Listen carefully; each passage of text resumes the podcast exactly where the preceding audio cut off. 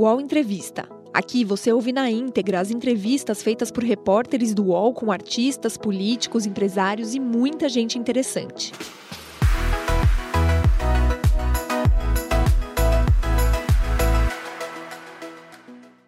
Olá, bom dia. Agora 10 horas e 2 minutos. Estamos iniciando aqui o nosso UOL Entrevista. Seja muito bem-vinda, seja muito bem-vindo. O UOL Entrevista é um programa que você acompanha todas as segundas e quintas-feiras, ao vivo aqui no nosso canal UOL, para discutir grandes temas do nosso país com personalidades, pensadores, políticos, intelectuais. Você encontra aqui nesse espaço. Hoje a gente vai falar um pouquinho sobre redes sociais e as eleições de 2022. A campanha eleitoral começou e, assim como em 2018, as redes sociais já se tornaram um grande campo de batalha. As regras do jogo e o apito estão com Alexandre de Moraes. O recém-impossado presidente do Tribunal Superior Eleitoral prometeu ser implacável contra as fake news que não param de surgir. Até o início da campanha, o tribunal recebeu quase duas mil notificações de conteúdo falso em diversas redes sociais. Nos últimos dias, várias decisões do Tribunal Superior Eleitoral, como a mais recente, de apagar os vídeos do presidente Jair Bolsonaro, no qual ele faz ataques ao Supremo Tribunal Federal e ao voto eletrônico, quando esteve reunido com os embaixadores em Brasília. Dois personagens também chamam a atenção nesses bastidores das redes sociais da campanha deste ano. De um lado, André Janones, ex-cobrador de ônibus e o terceiro deputado mais votado em Minas. Desistiu da candidatura à presidência para popularizar a campanha de Lula nas redes sociais. Do outro está Carlos Bolsonaro, filho do presidente e que volta para o segundo round tentando impulsionar o pai mais uma vez ao Planalto.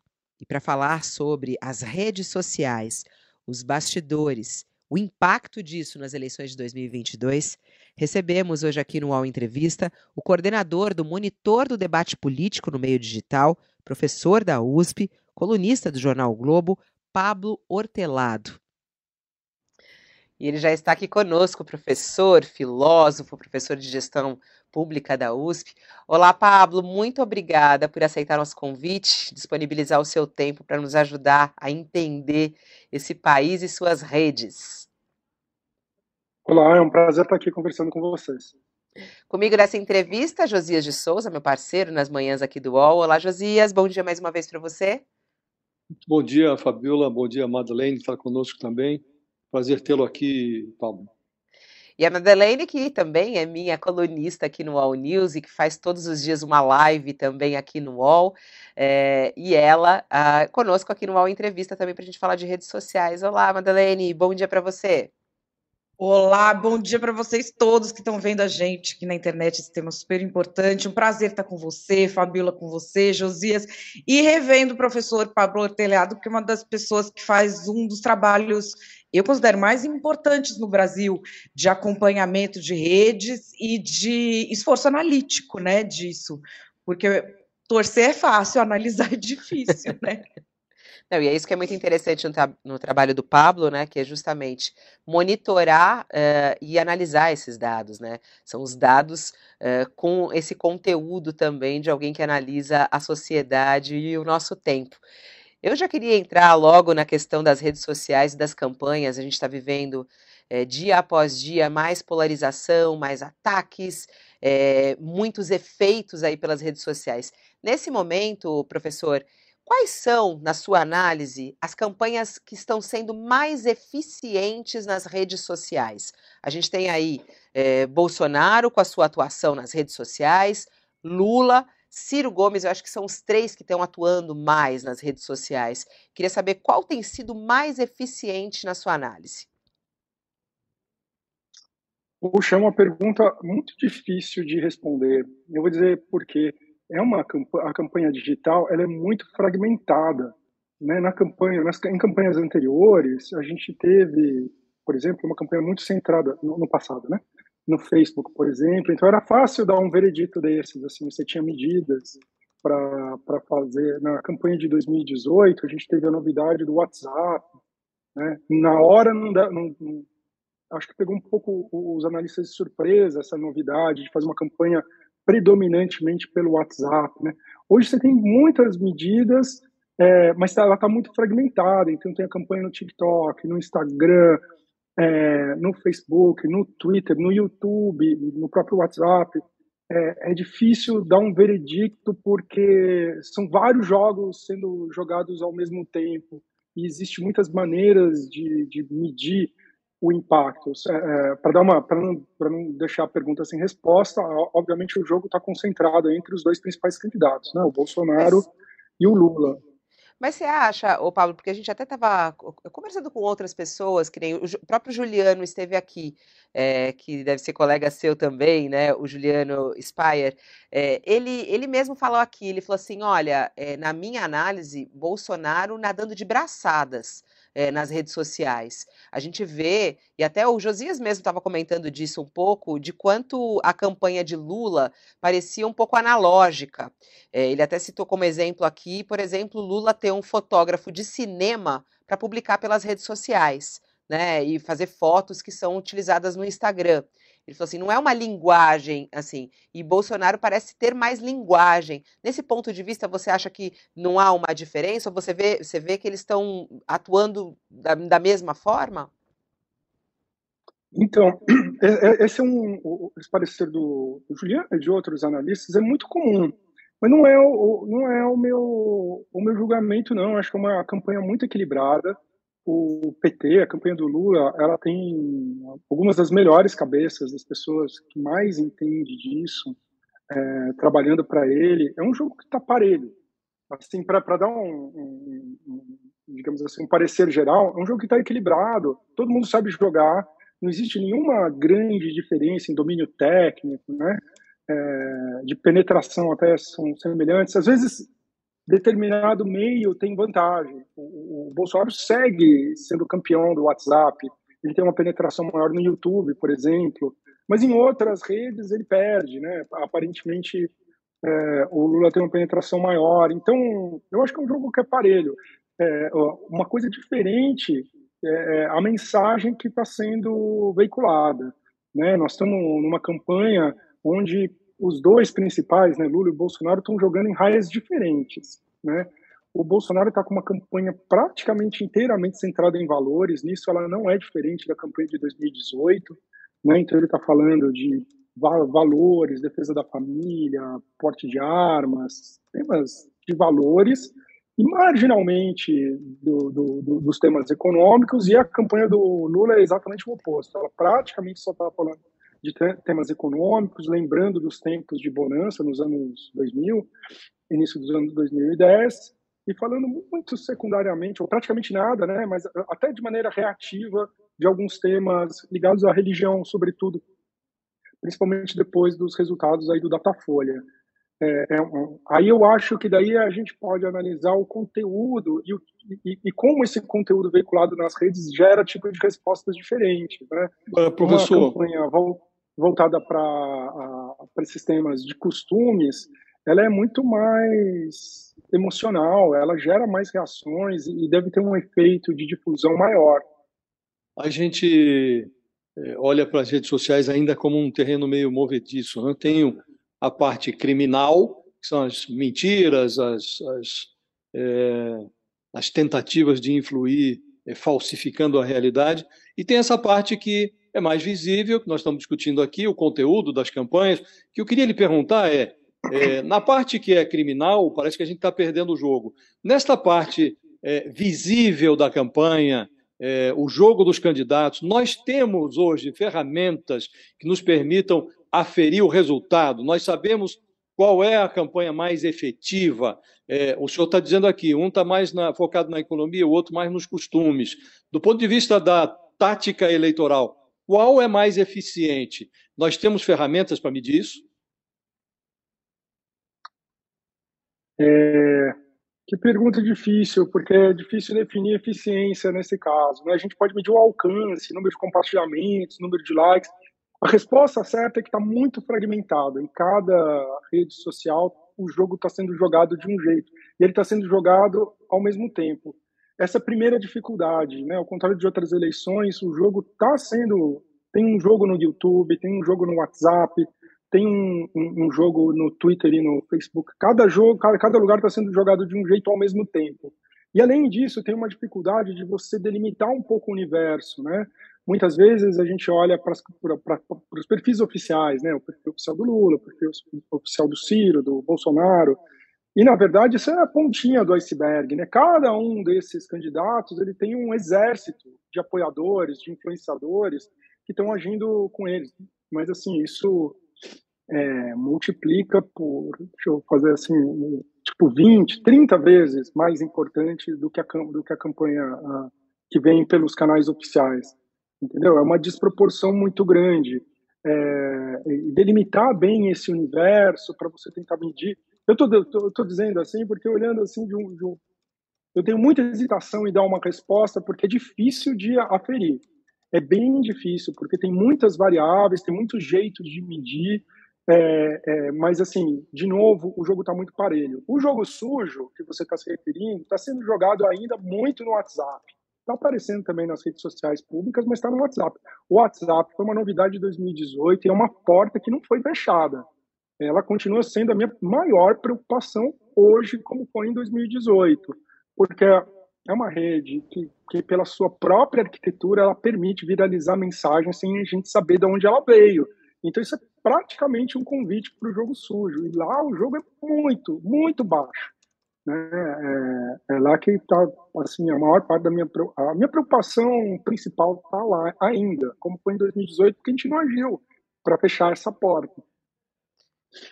Pablo, Agora... quanto você estava falando ao, ao discurso moral, ao discurso de costumes, que é muito ligado à pauta do público evangélico, a gente viu o PT lançando aquela plataforma Restitui, que de conteúdo ela é ótima, de contexto e distribuição eu acho que ela ainda nem começou, né?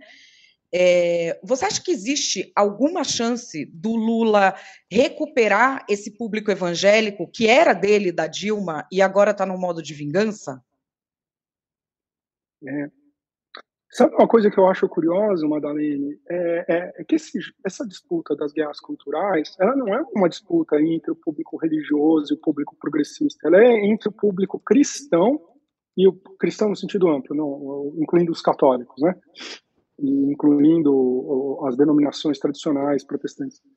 E o, e o, e, e, os e o progressismo mas só a denominação evangélica que, que o jogo eleitoral está muito diferente. Isso me faz pensar que tem a ver, é, isso não tem a ver tanto com a dinâmica das guerras culturais, que são essa disputa em torno dos temas morais, mas mais uh, o, o, papel que as lideranças, sobretudo pentecostais, elas estão desempenhando, entrando nesse jogo de uma maneira muito aberta, coisa que os padres católicos não estão fazendo, o, o, os pastores das denominações é, protestantes tradicionais não estão fazendo. Eu acho que a gente tem um elemento aí de envolvimento aberto no jogo eleitoral que está fazendo essa mudança. Não tem a ver tanto, ou pelo menos não tem a ver apenas com a mensagem, ela tem a ver também com a maneira como essa mensagem está sendo trabalhada e estimulada pelas lideranças pentecostais que estão entrando no jogo de uma maneira assim, muito aberta, com uma mão muito pesada, e eu acho que isso que está fazendo com que esse segmento é, demográfico tenha resultados assim tão diferentes do resto. Mas também é porque esse segmento demográfico ele não é conhecido, ele é costumeiramente simplificado intelectualmente, e eles estão com uma pendência jurídica e de existência dessas igrejas, na verdade, que é o progressismo botando processo contra pastor porque fala que homossexualidade é crime num culto, a própria Igreja Batista da Lagoinha, Ana Paula Valadão, teve que sair do Brasil. Foram 50 processos em todos os estados da federação. O que a Universal do Reino de Deus fazia com jornalista, o progressismo está fazendo com essas lideranças. E as pessoas leem isso como se fosse fake news. Então, eles conseguem manobrar porque passa fora do radar, né? É, eu acho que tem um problema aí de diálogo que passa também pela composição de classe. Né? Existe uma, um componente, olhando assim estruturalmente para a maneira como o progressismo se relaciona, né? É, é, que não tem com os católicos, né? os protestantes, os evangélicos pentecostais, é, é, é, a religião dos pobres. E a esquerda, um, pelo menos um pedaço da esquerda, se desconectou dessa base social e lê com muito preconceito ela. Isso está gerando ressentimentos. Tem um problema aí de, de um, um abismo, é um abismo de valores, mas é um abismo de classe também, que eu acho que está nesse. Que, eu acho que é um componente para a gente entender, né? Porque do ponto de vista de valores, os católicos são muito parecidos. A gente tem feito muita pesquisa de opinião e não dá muita diferença entre católico e evangélico. Porém, porém, do ponto de vista eleitoral, a diferença é tremenda. Né? Então tem alguma coisa acontecendo aí que precisa ser investigada. O professor, eu vou voltar para a sua fala antes da, da pergunta da Madalene, que eu achei uma frase importantíssima que o senhor falou, que a sua maior preocupação é o zap zap, né? É o WhatsApp. Ah, agora há pouco até a gente estava conversando com, com o professor eh, Favro também, eh, aqui no, no Wall News, e ele falava sobre a preocupação também em relação ao WhatsApp. Eu queria saber é, qual é exatamente a sua preocupação em relação ao WhatsApp, e nesse ponto, é possível dizer é, que há uma atuação da campanha de Bolsonaro neste momento no WhatsApp, que o senhor falou sobre o uso da campanha é, do Bolsonaro no WhatsApp. É possível dizer isso? O WhatsApp ele é mais utilizado para o quê? Para fake news exatamente? É, eu tenho um certo receio de usar esse termo fake news, que é um termo muito carregado. Assim, a gente evita, a gente foge dele, né? Na, Qual na que o senhor usa? Assim, Qual que o senhor usa quando o senhor quer falar de fake fala de desinformação. Desinformação. De desinformação. É, mas não tem importância, porque para se comunicar aqui com o público a gente pode falar de fake Eu gosto news. de falar de mentira. É, é. Eu, eu, gosto de usar mentira, é, porque não é, na verdade, não é news, mas, né? Não é notícia, né? Não é uma notícia falsa, é uma mentira, na verdade, né? Isso, mas, mas pode ser verdade noticioso. também, Fabiola. Oi? Você pode contar uma grande mentira só falando verdade. Lembra da propaganda da Folha de 1987? Este homem recuperou o seu país, recuperou o orgulho nacional, tornou a, a indústria novamente produtiva. É, parece o Hitler, né? É, e aí é o Hitler. É, isso de relacionar fake news com mentira, eu acho que é o principal erro que a gente comete. Dá para você mentira. contar a verdade. É, porque é o contexto o problema. Sim. É a, é a, falsificação do contexto. Porque aí, quando a pessoa vai checar o cidadão, ele pega um fato que ele checou, um fato que ele checou, um fato que ele checou, ele acha que é verdade. Mas a relação de causa e consequência que essas gangues fazem, ela é inexistente, ela é falsa. Então, eles induzem a pessoa a erro. Então, desinformação. Eu Vamos lá. É, WhatsApp usado pela rede bolsonarista é, para espalhar desinformação, professor. Eu já falo sobre isso, eu só queria fazer um, um adendo ao que a Madalena disse, né? que o, a gente também foge desse termo, porque a mentira ela é razoavelmente infrequente. É bem, não é muito comum ter mentira deslavada. O que a gente tem é exagero, coisa tirada de contexto, uma manchete em desacordo com o texto, uma coisa descontextualizada do passado trazido para o presente. Esse tipo de distorção é muito, muito, muito mais frequente do que a mentira né? E todas elas são problemáticas. É, no WhatsApp, o problema do WhatsApp é o seguinte: é, é, no Brasil, né, a gente teve a constituição de grupos políticos no WhatsApp desde a campanha pelo impeachment da Dilma.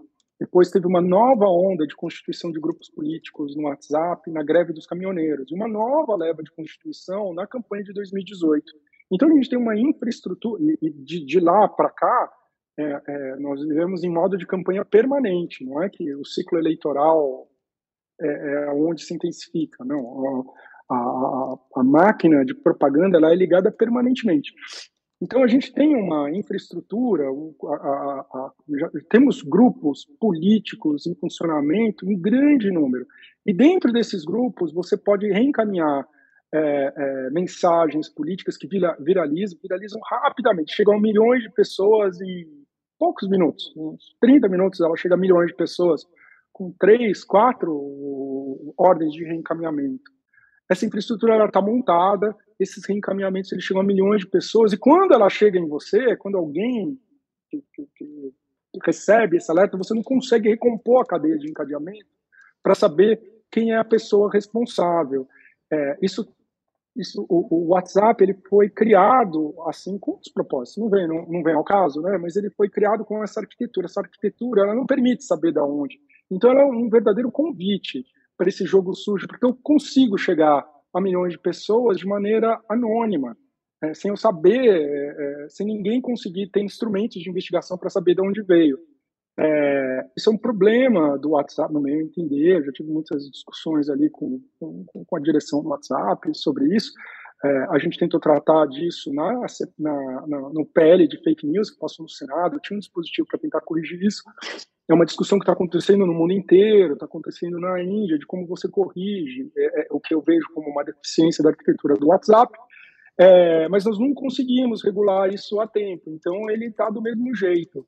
O WhatsApp, a, empre a empresa está muito empenhada em resolver isso. Eu acho que ela aprendeu com 2018, ela está se estruturando para para combater assim os excessos, mas ela não dispõe dos meios necessários para controlar. Ninguém dispõe. A gente não sabe. O, o, o, WhatsApp é uma caixa preta. A gente monitora grupos públicos, mas os grupos privados, que é a imensa maioria, a gente não sabe o que está acontecendo. Ô, professor, recebe lá na ponta e fica horrorizado. O senhor estava dizendo aí que a máquina de propaganda não para de funcionar, né? e a gente tem é, claramente essa impressão. Alguns dizem que a gente está enxugando o gelo. Acho que não dá nem para dizer que está enxugando o gelo, porque às vezes a gente não enxerga o gelo para poder enxugar. Então a gente não chega nem no gelo, né? Agora, hoje tá, tem uma reportagem publicada no jornal Folha de São Paulo. Tem uma parceria aí da Folha com a Quest, e eles estão fazendo monitoramento de grupos de WhatsApp. E chegaram um, um, pegaram uma mensagem especificamente, é, apinhada de desinformações relacionadas a 7 de setembro, é, desacreditando o judiciário e tal, e, e identificaram 540 números dos quais partiram a, a, a, essas mensagens. Elas foram difundidas a partir de 540 números. Mesmo assim, mesmo sabendo que há 540 difusores, é impossível chegar ao rosto que está por trás da desinformação? É, é sim, porque esse método, né, que o pessoal da Quest outros grupos, tem o pessoal da West, tem, tem uns tantos grupos que estão monitorando, isso que a gente faz é, é, é, é, colocar um robô dentro do grupo de WhatsApp. A gente coloca um software que entra num grupo público de WhatsApp. É um grupo que teve um convite que foi colocado na internet. Por favor, se você gosta do Bolsonaro, do Lula, do, do que for, né, entre nesse grupo. Aí você entra com um robô, né, e você fica monitorando as mensagens. E aí você contabiliza, gera rankings e tal. Esse grupo, é, esse monitoramento da Quest, que é muito bem feito aí pela equipe do Felipe, deve ter uns 1.500. O pessoal da UERJ também monitora. Mas assim, e, e isso dá alguma alguma luz para gente. É tudo que a gente consegue fazer. Não é que dá uma, uma luz. É tudo que a gente consegue fazer. Mas o meu entendimento é que como é como se é, é, esse jogo tivesse sendo jogado num ginásio, sabe? Um ginásio esportivo fechado, enorme, para 30 mil pessoas. E você está vendo por uma frestinha assim, você não vê nada. Você vê assim um voltinho, não é? É, é muito pouco o que a gente consegue ver Nesses grupos, é, é, eu não, não, nunca discuti a base da Quest, mas a gente fez um estudo num, num, muito, numa das maiores bases que tem no Brasil, é uma base de 10 mil grupos é, de WhatsApp. A gente fez na, na, nos grupos bolsonaristas, que deu um pouquinho menos, acho que eram uns 8 mil. E o que a gente descobriu, a gente achou que tinha uma espécie de, de de pirâmide, na qual eu tinha uma fonte de distribuição que mandava para um outro grupo, que mandava para grupos regionais, que vinham para os grupos locais e chegava. E o nosso entendimento, olhando para a dinâmica de funcionamento, é que basicamente ela chega de repente. Na, na, verdade, não é uma pirâmide com muitas camadas. A gente tem uma camada praticamente de distribuição que ela recebe de repente um monte de coisa. O que está para cima disso? A gente não consegue saber esses números você liga, eles não atendem, eles são números no exterior. É, a gente não sabe se tem, uh, se fora desse ponto visível, né, dessa, dessa pirâmide de distribuição, o que está para cima? Se tem várias camadas, tem alguém elaborando um lugar central, ou se, é um, ou se tem vários pontos de elaboração e de difusão, a gente não consegue saber. É muito misterioso, porque os elementos de, monitora, de monitoramento não permitem a gente saber. O que dá para saber é que é uma máquina muito bem azeitada, que chega a milhões de pessoas e envolve um número muito grande de militantes. Estou falando de militantes, não das pessoas que têm. A gente deve ter aí, no, no caso do Bolsonaro, alguma coisa como pelo menos uns 100 mil militantes recebendo e difundindo isso num país de. Quanto que a gente tem? Uns 150 milhões de eleitores por aí? Então, é bastante, é bastante. Um de cada mil eleitores está trabalhando é, na professor, de, de, já que a gente está falando sobre, sobre o WhatsApp e a atuação disso, uh, a, a, gente está nessa semana que é a operação da Polícia Federal uh, contra empresários bolsonaristas. Eles trocaram mensagens num grupo uh, privado do WhatsApp, né, num grupo ali de empresários do, do WhatsApp, e aí teve essa operação da Polícia Federal para recolher o celular desses empresários, operação essa determinada pelo ministro Alexandre de Moraes, justamente por uma troca de mensagens que vazou na imprensa, no site Metrópolis, dizendo que eles estavam apoiando um golpe. Né? O senhor acha que foi abuso por parte do, do Supremo, por parte da Polícia Federal, é, de recolher esses celulares, essa operação. Como é que o senhor analisa isso? Olha, a gente não sabe o que, que fundamentou a ação da Polícia Federal. Toma esse cuidado, porque pode ser que a Polícia Federal tenha elementos que não são aqueles da reportagem. Estou chamando a atenção porque a gente não sabe. Né? Se foi só com aqueles elementos, eu acho que ela passou um pouco do ponto, do, do ponto de vista do direito, né?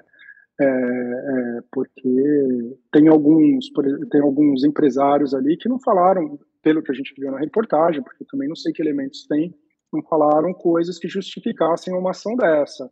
Mas, assim, é, deixando de lado esses excessos e lembrando que a gente não sabe o que a Polícia Federal tem, e é muito possível que a Polícia Federal tenha outros elementos além do, dos da reportagem, eu acho que ter é, empresários num contexto em que tem um 7 de setembro que está pintando aí ambíguo, com, com possivelmente com, com com motivações golpistas, e tem um grupo de empresários falando que apoia golpe de Estado, é, um, é motivo para investigação. É motivo para investigação, para busca e apreensão. Agora depende muito do que eles têm, de, que elementos, para ver se a ação que foi feita de busca e apreensão, é, é, eles bloquearam as contas nas redes sociais, se essas medidas se justificam à luz dos elementos que a polícia tem. E a gente não sabe, é possível que tenha outras coisas além dessa reportagem. Professor, é, na semana passada, o Departamento de Homeland Security dos Estados Unidos apresentou lá na DEFCON em Las Vegas o que eles estão fazendo para combater desinformação nas eleições de 2024, né? E a Coronel Jen que é quem lidera isso, já disse que eles nem se preocupam mais com derrubada de post, porque as operações são em 50, 60 plataformas simultaneamente. Eu sinto um pouco de desespero ao ver o TSE dizendo que derrubar post e entrar em grupo de WhatsApp combate a desinformação, porque parece uma confissão de incompetência. É, o senhor acha que isso ajuda? Isso é capaz de deter a desinformação na próxima eleição?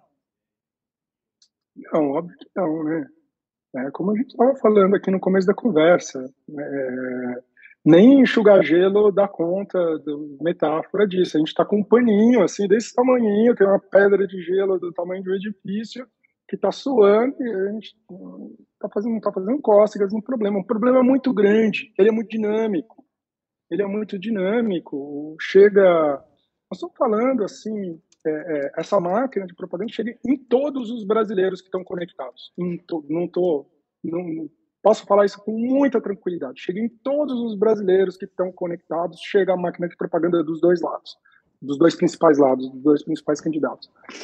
É uma estrutura que está muito bem azeitada e chega simultaneamente, porque não chega por um canal. Não é que tem um escritório do Bolsonaro, um escritório do Lula que está fazendo. Não, nós estamos falando de uma máquina de exércitos que estão e aí tem um pedaço que é um exército profissional que foi contratado ou que nem foi contratado, tem iniciativas, digamos assim, espontâneas de apoiadores fazendo campanha e tem as pessoas que estão fazendo de maneira voluntária, muitos, muitos mesmo, e isso de maneira permanente é muito grande. O problema da polarização política é que ela transforma pessoas comuns em agentes de difusão.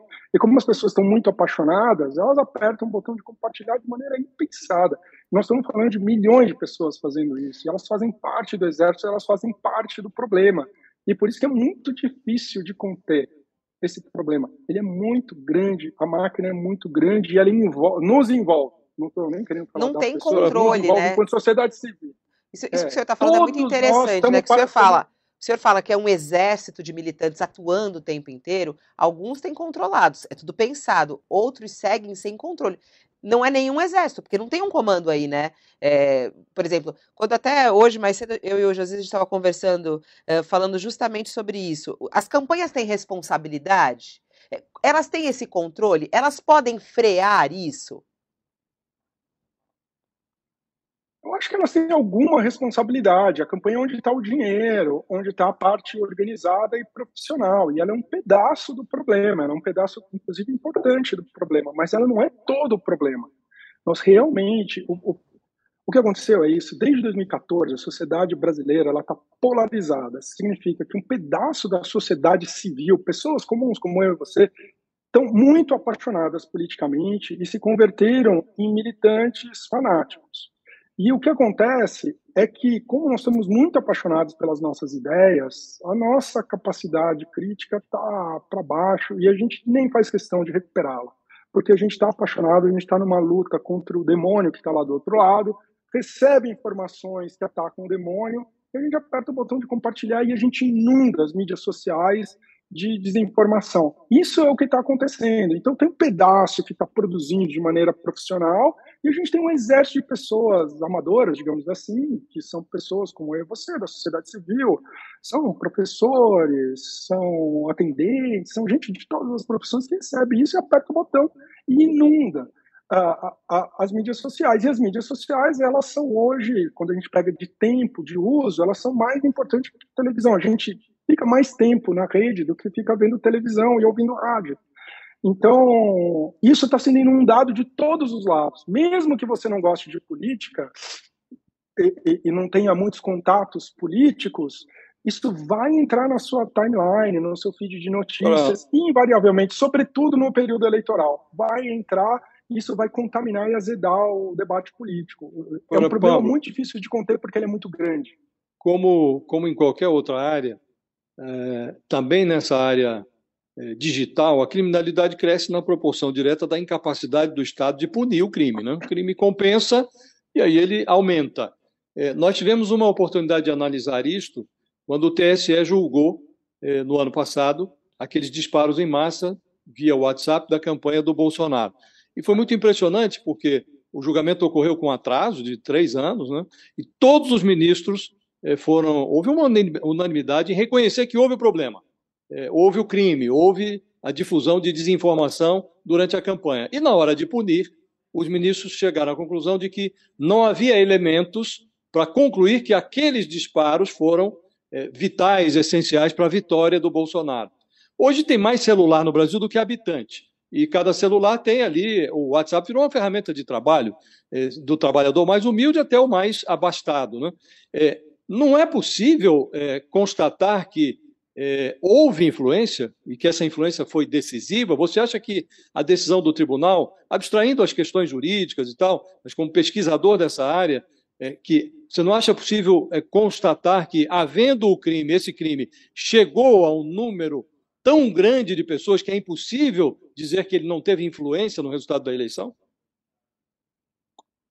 Olha, é muito difícil a gente isolar um, um, um desses fatores, porque, na verdade, o volume é, é imenso.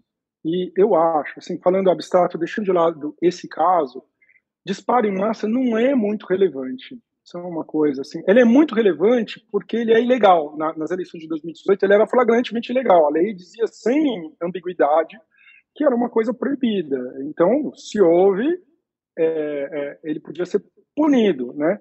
Mas, assim, se a gente comparar uh, isso com o reencaminhamento em, de, de, dentro de grupos, ele é muito irrelevante, porque ele não foi muito frequente. Os grupos de pesquisa que monitoraram acharam um pouco, perto do outro volume, ele não foi muito frequente. É, e ele é lido como spam, porque você recebe de um número que você não conhece. E ele era caro, estava 10 para contratar esse serviço ilegal estava 10 centavos por disparo. Era caro.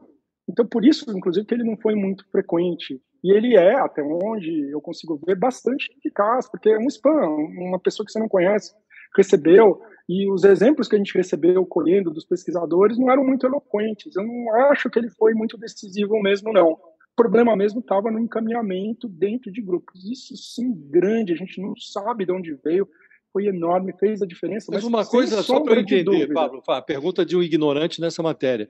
Uma coisa não se confunde com a outra? E se você tem o disparo em massa, aquele disparo em massa chega nos grupos, os grupos difundem, eles, as coisas não são complementares? Podem ser, mas o disparo em massa é isso. Você contrata e você manda para números que foram, que eles pegaram aí de bases, legais ou ilegais, normalmente ilegais. Eu pego, sei lá, 10 milhões de celulares e eu mando uma mensagem para 10 milhões de pessoas. Entendeu? Isso era o, o, o disparo em massa. Né? Você não manda para grupos, você manda para pessoas. Né? É, houve isso, isso era flagrantemente ilegal. É, a gente recolheu essas mensagens, vários grupos de pesquisa que estavam monitorando, não foi tão frequente. As mensagens não eram tão assim, ah, ah, não circularam tanto. É, é, é isso. É, e elas eram caras, em parte porque elas eram bastante caras. O, o WhatsApp estava derrubando isso, ficava muito claro mandar. Ou seja, para você mandar para um milhão de pessoas, que numa campanha nacional não é grande coisa, é, é, custava 100 mil reais. Se você quisesse atingir 10 milhões de pessoas, é um milhão de reais. E, e é uma, um tipo de mensagem que ela é, é, muito ineficiente, porque as pessoas leem como spam, vem do número desconhecido. Entende? Elas nem abrem, muitas vezes nem abrem ou desprezam. Então era caro, ela foi infrequente, mas ela foi muito importante porque ela era ilegal. Se alguém fosse pego, podia ter é, repercussões jurídicas. Por isso que teve todo esse debate. Mas o problema, o problema assim do ponto de vista do impacto não estava aí, estava nos grupos. É, eu queria é, separar essas coisas, porque aí nos grupos é uma coisa orgânica, você recebe endossado por uma pessoa da sua confiança, é o teu tio querido, aquele cara que te convida para o churrasco, que te encaminhou com o endosso dele, entendeu? Isso tem um efeito, uma eficiência e uma eficácia muito diferente uhum. é, do disparo em massa. Professor, a gente a gente vê uma relação, às vezes, que a gente fica preocupado, que dá a impressão que é, não dá para conter, porque se faz um raciocínio de que, uma vez engendrado o esquema de desinformação, onde ele toca, a pessoa acredita. Existe, na verdade, também é, uma influência grande que vem das universidades, porque essas medidas são feitas pelo corpus de palavras, né? Você monta, porque você tem software para isso, então aí as pessoas vão pesquisando tudo assim. Você monta quais são as palavras que você está monitorando, faz mapa de calor, vê quem mandou para quem, vê onde chegou. Isso é o que a gente tem hoje de levantamento. Qual é o nexo entre isso e uma pessoa realmente acreditar e se engajar num grupo? Pois é, é, é uma questão é, é, difícil. Gente, eu estou me sentindo aqui a pessoa que sempre dá, eu não sei. Para tudo que vocês me perguntarem, a maior parte das, das respostas é eu não sei porque a gente não sabe, é, é, porque a gente já está num, numa etapa em que uma, uma parcela muito grande da sociedade está polarizada, ela está com, a gente já chegou nesse ponto. Isso começou lá em 2014, até onde a gente consegue medir. De 2014 para cá, a sociedade está muito polarizada em dois campos. As pessoas estão com convicções muito firmes. E esse fluxo de desinformação, ela só consolida, ela só mantém acesa, como se a gente tivesse essa, essa, essa, máquina de desinformação dos dois lados estivesse jogando lenha e mantendo aceso essa convicção, entendeu? No período eleitoral, o que, o que se faz é você montar uma campanha, desenhar uma campanha usando esse exército de pessoas que já estão convictas para elas contaminarem os seus vizinhos, as pessoas que não se importam tanto com política, que talvez sejam a maioria da população. Né? É, e, e, você usa essas pessoas como agentes de difusão para você chegar nessas pessoas. Né? É, de maneira assim que é, essas coisas maliciosas, para esse grupo que já está convicto, o impacto deles é mais de reforçar e de manter viva a convicção do que propriamente de persuadir. Nessa outra ponta das pessoas que não que não estão, é, é difícil de você saber é, o quanto uma mensagem convence. Tem, os estudos não são muito não são muito eloquentes, a gente não sabe. A, a resposta oh. verdadeira é A gente não sabe o quanto uma é desinformação é convence uma pessoa. O Entrevista volta já.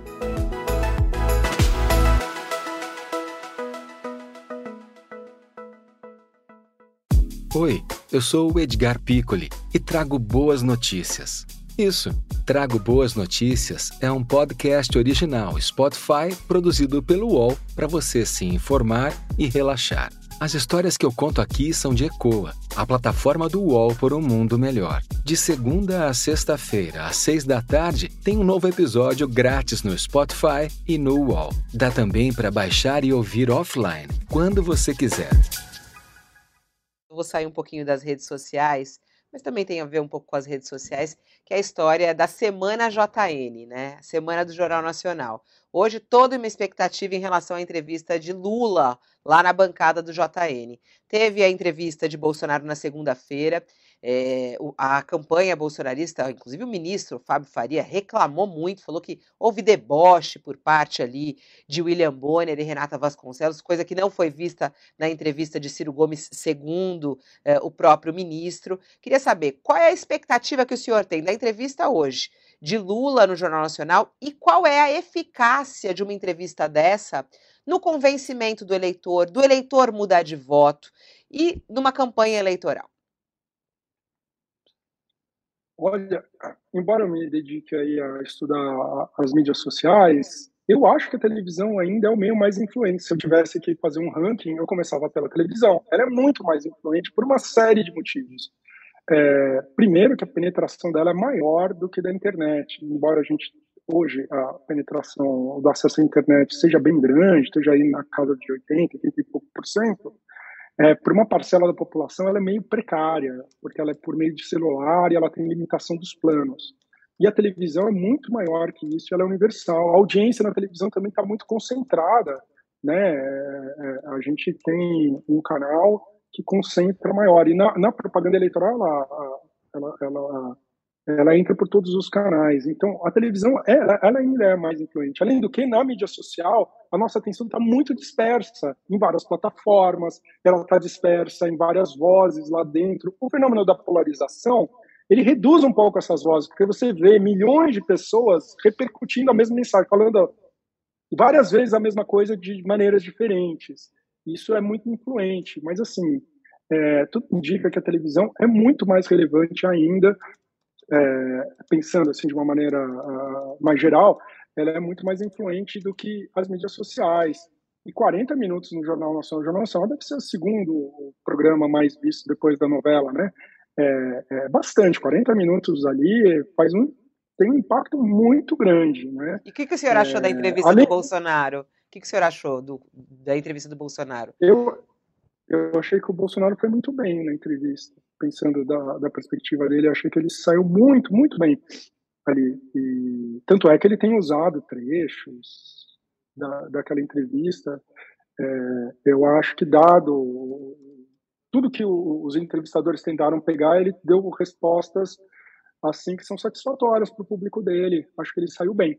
E aí, Vamos nesse ponto, Lula... a partir daí que o senhor fala, né, que ele se saiu bem, isso é um desafio, por exemplo, eh, para Lula, porque a gente vê uma atuação neste momento nas redes sociais, já que também é o tema aqui nosso, é, uma, uma, uma espécie de pressão à própria TV Globo e aos apresentadores que vá no mesmo nível com Lula. Né? O próprio Sérgio Moro publicou ontem, ou hoje, se não me engano, vocês querem uma ajuda aí? Olha lá, não pode faltar petrolão, não pode faltar mensalão, lava-jato. Se vocês quiserem, eu posso dar uma força. É, há uma pressão neste momento para que siga na mesma linha. Como é que o senhor vê essa pressão da rede bolsonarista na internet? Isso acaba afetando, não afeta? E se o senhor acha também que eh, Lula tem agora essa pressão de se sair tão bem quanto se saiu Bolsonaro? Ah, eu acho que ele está sob enorme pressão para ter um desempenho comparável ou melhor, né? E os apresentadores, o Jornal Nacional vai ter que eh, vai me surpreender muito se não for assim, né? Eles vão ter que pegar tão pesado quanto pegaram com o Bolsonaro. É, eu acho que vai ser isso mesmo, né? Eles vão apertar nos, nas fragilidades, né? É, da campanha, da história do Lula, vai falar sobre os escândalos de corrupção com certeza, né?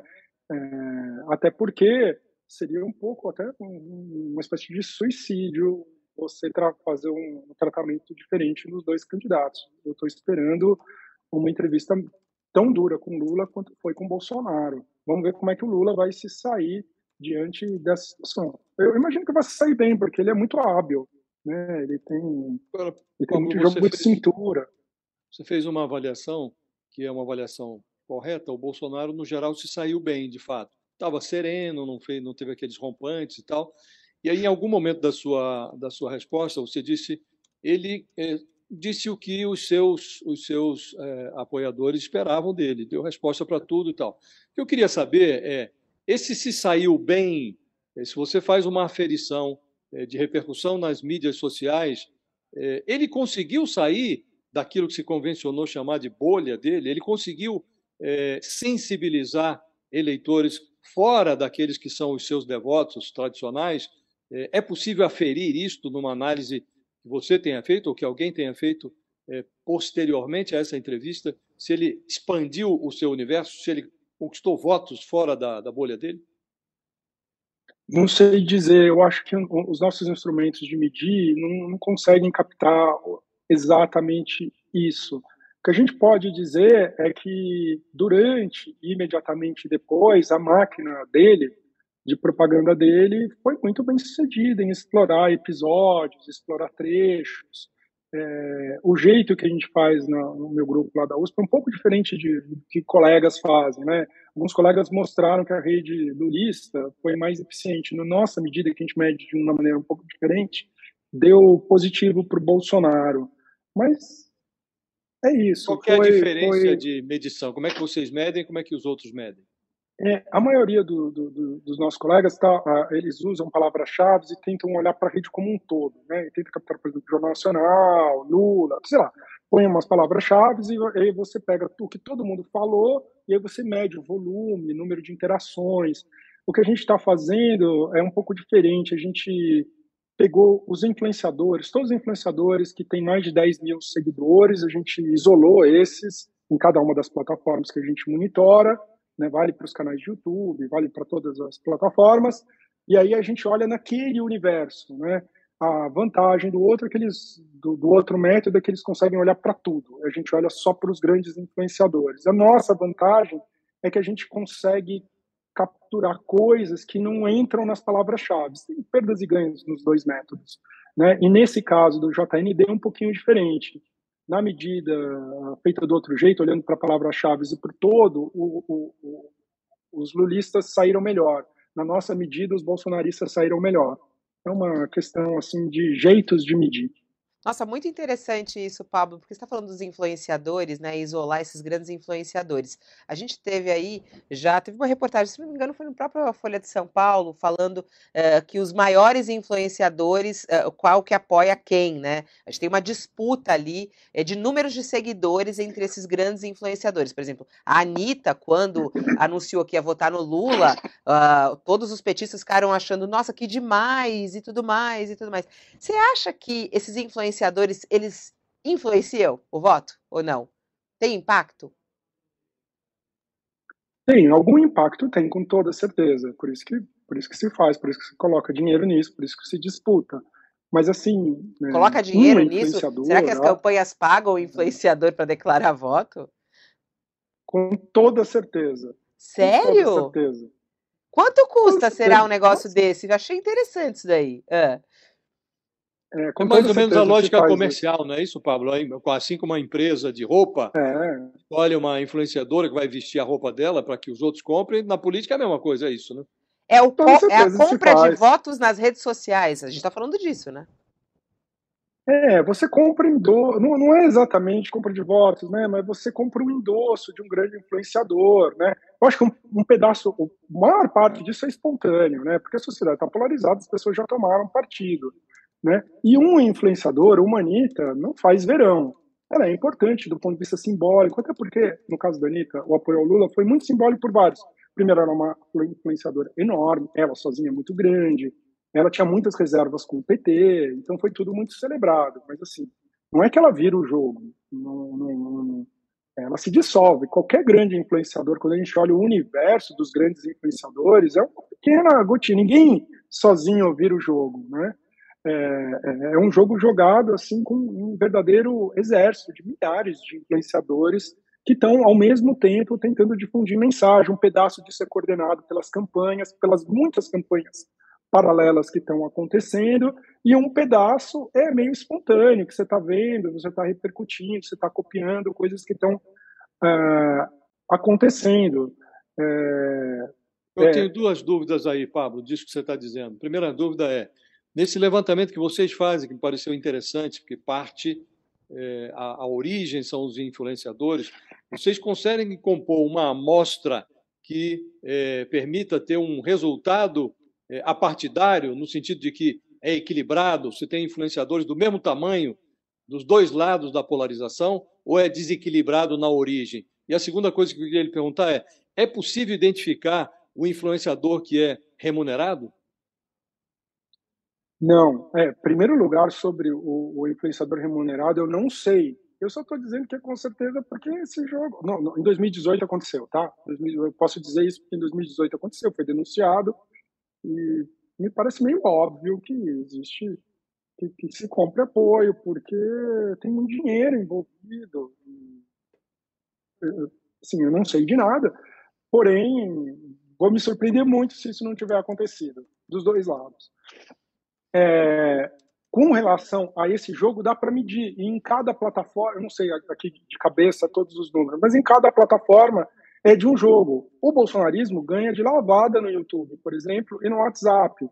No Facebook ele perde, no Twitter aparentemente ele perde. É, cada, cada plataforma é de um jeito, entende? Medido dessa maneira. Dá para medir de outras, né? E, e, às vezes os resultados são diferentes, porque é, é são, são, são jogos. São, são abordagens um pouco diferentes. O que dá essa pergunta pra... pelo seguinte, porque você disse, ah, no nosso levantamento o Lula saiu um pouco melhor. Agora... É... No JN. É, é, no JN. Mas se você tem um, um mais influenciadores pró-Lula ou menos pró-Bolsonaro, isso é que eu queria saber. Como é que chega a um equilíbrio você possa fazer esse estudo que vocês estão fazendo é, em que o, os dois lados da polarização tenham o mesmo peso efetivo na origem da amostra. Tem uma Anitta de um lado e, sei lá, um outro do mesmo tamanho do outro lado. É, existe não, esse equilíbrio ou não? Não, não existe porque ele não é equilibrado. Vou dar um exemplo, assim, mais ou menos que eu, que eu tenho mais ou menos de cabeça, que é no Twitter, né? Tem muito mais influenciadores apoiando o Lula do que o Bolsonaro, certo? E na nossa amostra, ela é desequilibrada. O que, que a gente pegou? A gente pegou todos os grandes influenciadores, uma lista, tem um método aí para a gente passear e recolher todos os grandes influenciadores. A gente classificou na mão, né? Ou que apoiavam explicitamente, ou na declaração, ou que nos últimos, não me lembro se era nos cinco, nos últimos dez posts, apoiavam os candidatos. Foi assim que a gente isolou. A gente fez na mão uma classificação. Né? E aí a gente tem um mapa desse. E tem mais apoiadores do presidente Lula do que o do Bolsonaro, e muito mais do Bolsonaro do que do Ciro. A Tebet praticamente não tem grandes influenciadores apoiando para você ter uma ideia.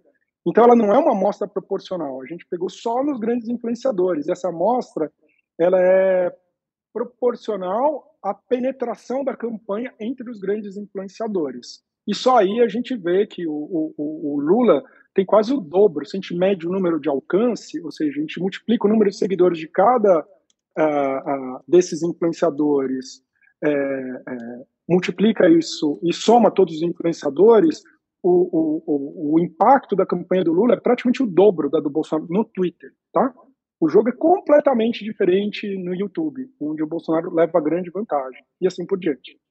Professor Janones, a gente viu aí toda essa expectativa, ele surge com os caminhoneiros, agora ele já está aí perseguindo, pedindo cabeça de professor universitário concursado, perseguindo jornalista, chamando os outros de verme, hoje já está postando eu autorizo. Essa importação do método Bolsominion vai funcionar melhor para o Lula ou para o Janones? Essa é uma boa pergunta o Janones é, é, é, muito. Ele é um, um, um mundo político, o mundo, o jornalismo, digamos assim, descobriu ele recentemente, mas quem Sim. estuda as redes sabe há muito tempo que o Janones é um gigante, né? Ele é, era o único político que podia concorrer com o Bolsonaro. assim, em termos de alcance. Então ele está há muito tempo se destacando, ele tem um grande domínio, ele sabe jogar esse jogo das mídias sociais, ele virou uma espécie de conselheiro, né, do Lula, ele virou o Carluxo do Lula, é, guardadas as proporções, e é isso, ele sabe dos truques, né? Mas o Carluxo trabalha para eleger o pai. É, o que, as coisas que ele está me fazendo não parece que são moralmente alinhadas à campanha do Lula. Ele está trabalhando com é, seguindo o manual de Andrew Anglin, Daily Stormer, o benonismo. É, ele está fazendo um discurso de rádio, o Tu de Ruanda, que chama dos outros de verme o dia inteiro. Isso na é, campanha é, lulista funciona? Ou vai funcionar para ele se sobressair no meio desse mar de gente que ele vai radicalizar? Então, mídia social, mensagem se difunde com compartilhamento. E o compartilhamento, ele está muito ligado a emoções fortes que são despertadas pela mensagem. Isso é assim, é, isso é claro, não há menor dúvida disso. É por isso que esse meio privilegia é, o discurso inflamatório. Privilegia mesmo os dados empíricos, são acachapantes, não há menor sombra de dúvida disso. O Janones sabe disso, ele domina essa linguagem e está emprestando esse expertise. Não é um jogo bonito, não sei se vai funcionar, como isso vai se misturar com a mensagem do Lula, mas ele sabe jogar esse jogo. Ele, é, é vamos, a gente vai ter que esperar para ver é, é, ao final, medindo e avaliando do, do ponto de vista, o Pablo, bem, fez mal. Você falando aí me veio até na cabeça do ponto de vista é, de rede social, político, talvez essa aliança com o Janones valeu mais do que a aliança com o Alckmin? Não, não, não, não iria tão longe assim, né? O Alckmin é um simbolismo muito grande de que ele está aberto para formar uma frente ampla, passa uma mensagem estrutural na campanha. O Janones, ele individualmente, ele é um grande comunicador, ele sabe jogar esse jogo. Mas assim, o Janones não tem um exército. O Lula é muito, mas infinitamente maior que o Janones. Não dá nem para comparar, gente. O Janones não tem um exército a seu. Ele individualmente sabe jogar esse jogo. E não... Por isso que ele não era, nunca foi tratado com respeito até essa adesão recente. E todo, é, é, é, e todo mundo o tratava assim como um player menor. Né? Ele sabe jogar isso, mas ele não tem um exército. O Lula tem um exército, tem professores universitários, tem grandes artistas, ele tem grandes influenciadores, grandes comunicadores. O Lula tem um exército por trás uh, da sua campanha. O Janones joga sozinho. E o Bolsonaro tem, tem um o quê, o, o Pablo, é, seguindo nessa tua linha, interessante você está falando, né? Você fala da força do Lula, desse exército, desse forte, desses, desses reais influenciadores, além das redes sociais, né? Pessoas que são respeitadas dessa maneira. Bolsonaro tem o quê? Que máquina é essa do Bolsonaro? O que, que é o bolsonarismo? Ele também tem grandes influenciadores, ele tem ele tem a turma do futebol, ele tem a turma do sertanejo, ele tem a turma das igrejas. O Bolsonaro também tem um exército atrás de si. Os dois líderes das pesquisas, eles não são um, um, uma conta, não é? Falando do jogo das mídias sociais, uma conta. É uma conta que está ligada a uma, um conjunto de grandes influenciadores de grande penetração né, e que dominaram certos meios. Mais importante, uma coisa que eu deixei de falar, e que eu acho que é importante, mais importante do que você ter um grande influenciador é você dominar um campo, que é o que acontece no jogo da polarização. Então, por exemplo, você vai pegar o campo do teatro, no caso do Lula, né? no campo do teatro, da MPB, o campo acadêmico, de onde eu venho, do mundo universitário, é majoritariamente lulista. Né? Você vê todas as figuras de destaque aderindo à campanha lulista. Isso torna uma pessoa que está dentro desse ambiente, ela se sente muito desconfortável de não ser lulista, e esse poder que o meio tem de te trazer para para esse voto é muito grande. Acontece a mesma coisa com Bolsonaro no meio evangélico, pelo menos de certas denominações evangélicas, no meio sertanejo, no meio agro, no meio de, do futebol. Né? Então, também, se você está lá e segue essas pessoas, você vê que está todo mundo aderindo, você se sente é, incomodado, não é, não, é, não é confortável estar tá lá e ter uma opinião divergente. Isso te empurra para o bolsonarismo, né? Do mesmo jeito que nos outros campos que o Lula domina, isso te empurra é, para o lulismo, né? Pra, ou pelo menos para o voto no Lula. Aí, Pablo, estamos tá acabando, né, final. Fabio? Vai lá, Josias, última pergunta.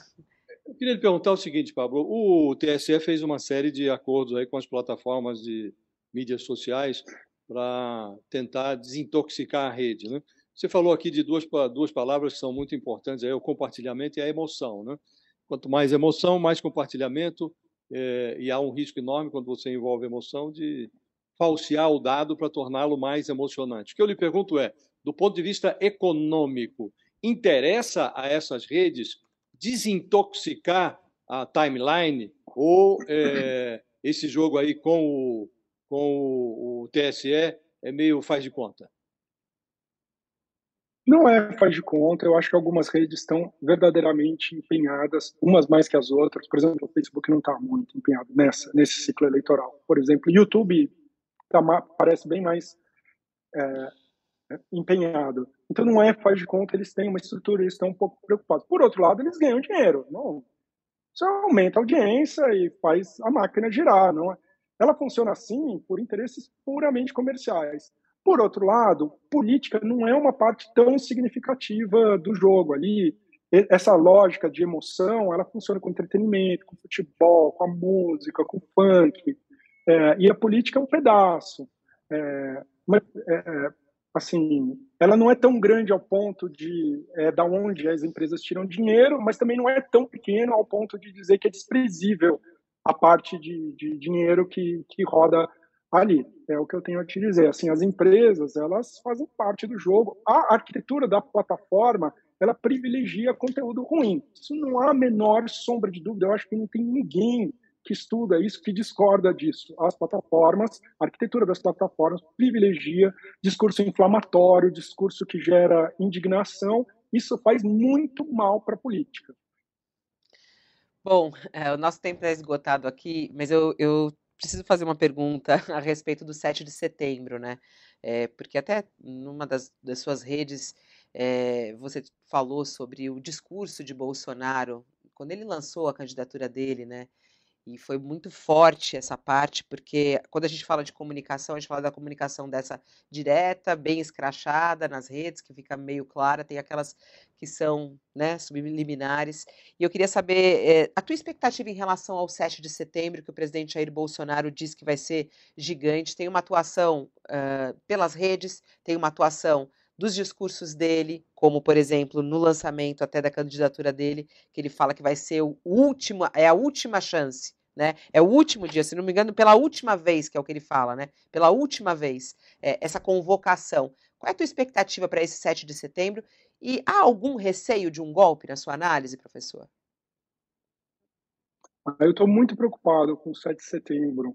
Muito preocupado. Eu acho que aquela mensagem que ele fala da última vez e trechos estão circulando nas mídias sociais dele dizendo, por exemplo, gente, vocês têm que estar lá, eu vou fazer o que vocês pedirem, vocês estão entendendo? Esse tipo de mensagem está circulando, a convocação está muito forte para o 7 de setembro e ela tem um caráter de desafiar as instituições. Né? Não sei o que, que vai acontecer, mas eu estou muito preocupado. Eu acho assim, olhando para isso, as chances de um golpe, uma ruptura institucional são nenhuma, disso de ser bem sucedido é nenhuma. Mas o bom senso não caracteriza o bolsonarismo, né? O bolsonarismo não é, não tem bom senso. Ele pode fazer uma loucura mesmo, mesmo que a chance de êxito seja nenhuma. E é isso que dá medo, né? Porque mesmo não dando certo, isso é uma fratura muito grande na sociedade brasileira, vai gerar um abalo enorme. Então, até lá muita água vai rolar, há tentativas de dissuadir, não sei quão bem-sucedidas elas vão ser, mas o 7 de setembro promete ser um momento de teste aí da democracia brasileira. Eu estou muito preocupado. Ai, ai, ai, a gente termina com essa dor de estômago, né, Madá? Ai, mas é, é, é, difícil porque o, o Bolsonaro ele não age com convencimento nem disputa pela verdade, acho que nem golpe. O, que ele, o perigo do bolsonarismo eu acho que é lobo solitário. E eu tenho há anos, o Pablo sabe, tenho muito, muito medo disso, porque nós estamos vivendo um período muito difícil de economia. A gente tem muitos jovens sem propósito, a gente tem famílias fragmentadas, e de repente esse é o propósito heróico que apresentam para alguém, sabe? Eu acho que esse problema é o, é o coração da nossa sociedade, curar as pessoas mentalmente. Tem muito, tem muito mais a fazer com o ser humano do que com a tecnologia, na verdade. É isso. Pablo Hortelado, muito obrigada por estar aqui conosco, nos fazendo refletir, porque essas conversas é só para provocar, né? E a gente buscar mais coisa. É isso que eu acho que é interessante. Às vezes a gente fala, poxa, mas eu não entendi. Não, é para a gente procurar e a gente buscar mais. Para quem quiser acompanhar, o Pablo escreve também no jornal o Globo e tem muita coisa dele aí sendo divulgada, tem livros e tudo mais. Vale a pena a gente seguir também e acompanhar. Muito obrigada, Pablo. Uma boa semana para você, restinho de semana para você. Muito obrigado pela conversa, foi um, foi um prazer aqui estar com vocês. Tchau, Josias. Até. Obrigada. Então, tchau, Fabiola. Tchau, Madeleine. Muito obrigado ao Pablo. Madalene, um beijo para você e a gente se fala amanhã ao vivo aqui no All News e hoje tem às 5 horas ela e Felipe Moura Brasil te esperando também. Até. Até um beijo, Fabiola, até amanhã. Prazer, Josias, Pablo, tchau, boa sorte aí para você nas pesquisas. Vamos acompanhar. E assim a gente termina o nosso UOL Entrevista. Muito obrigada também pela sua audiência, pela sua companhia. Lembrando que eu volto logo mais. Ao meio-dia a gente tem o UOL News com todos os detalhes é, justamente dessa entrevista de Lula ao JN e o noticiário desta quinta-feira para você. Até daqui a pouquinho.